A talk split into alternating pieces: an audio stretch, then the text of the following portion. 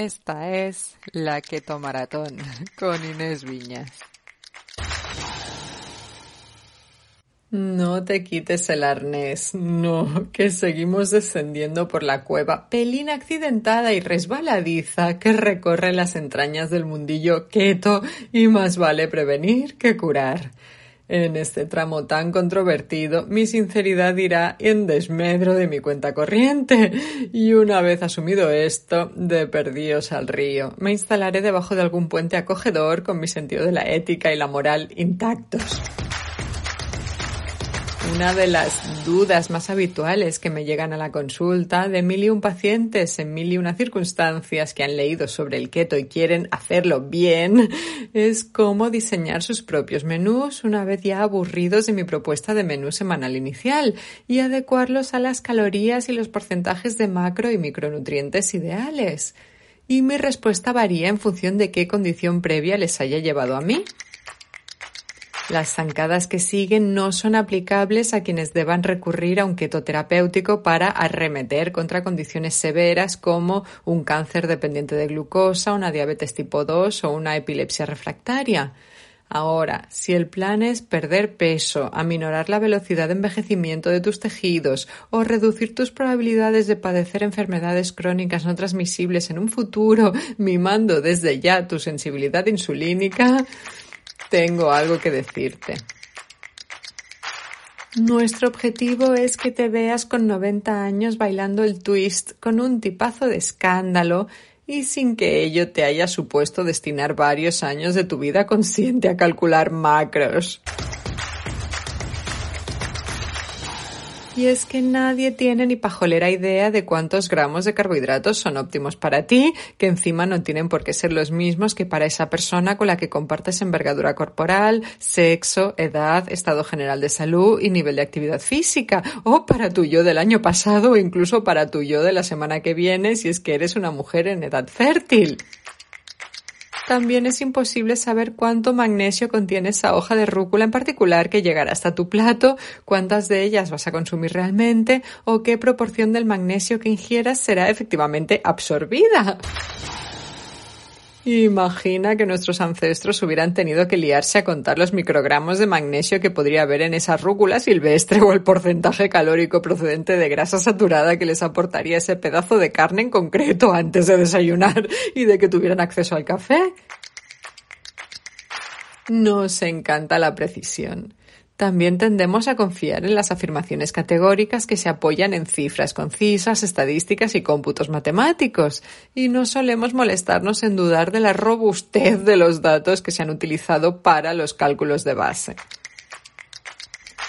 Si leemos un artículo de un experto mundial en nutrición que concluye que el aporte diario de carne roja debería ser de 0 a 14 gramos, asumimos que ese dato tan preciso procede de un meticuloso análisis de mil y un estudios de indudable rigor científico cuyo diseño permite inferir ese número con total fiabilidad y no se nos ocurre siquiera que sea una cifra aleatoria, fruto de una interpretación personal de un puñado de estudios observacionales contradictorios, como el que concluía que comer chocolate te acerca al premio Nobel o que afeitarte cada día te protege del ataque al corazón que presentamos en el ketómetro 7.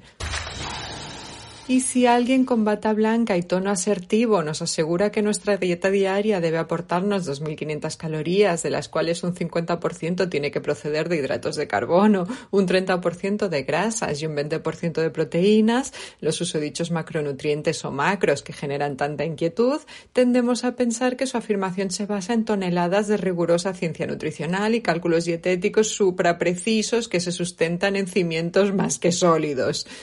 Y realmente no es así. No acostumbramos a poner en duda las fórmulas matemáticas que se usan para estimar las calorías diarias que se supone necesitamos en función de nuestro género, edad y nivel de actividad física.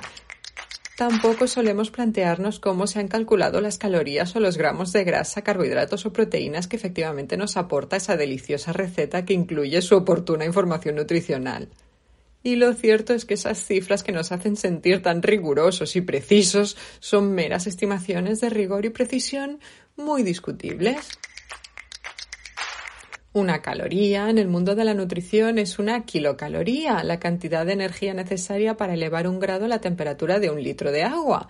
Originalmente, las calorías que proporcionaba un alimento se medían en un calorímetro. Se colocaba una muestra en un recipiente rodeado de una cantidad conocida de agua y se quemaba. Y se, se medía cuánto aumentaba la temperatura del agua de alrededor y así se podía inferir el contenido calórico con un amplio margen de error, todo se ha dicho. Como este proceso era un pelín engorroso, en el siglo XIX un químico llamado Wilbur Atwater se dedicó a determinar el número medio de calorías que aportaba cada macro, quemando distintos alimentos y calculando alegremente sus medias estimadas. Y el diligente científico concluyó que las grasas aportaban aproximadamente unas 9 kilocalorías por cada gramo y tanto los carbohidratos como las proteínas unas 4. Y a día de hoy, para calcular las calorías que contiene un alimento en particular, se estima cuántos gramos de proteínas, carbohidratos y grasa contiene y se multiplican por 4, 4 y 9 respectivamente. Así que ese número de calorías que tanto nos preocupa es un cálculo estimado basado en un cálculo estimado. A menos que hayas pasado por una cámara metabólica que te haya medido cuidadosamente mil y un parámetros, las calorías diarias que se supone debes consumir según tu género, edad y nivel de actividad física se suelen calcular mediante fórmulas aritméticas sencillas como la de Harris Benedict, basada en un ensayo llevado a cabo en 1918 que estimaba el gasto energético midiendo el dióxido de carbono que expelían distintos voluntarios o sujetos y extrapolando las mediciones a quienes compartieran género y edad. Imagina su precio. ¿Te está gustando este episodio? Hazte fan desde el botón Apoyar del podcast de Nivos. Elige tu aportación y podrás escuchar este y el resto de sus episodios extra. Además, ayudarás a su productor a seguir creando contenido con la misma pasión y dedicación.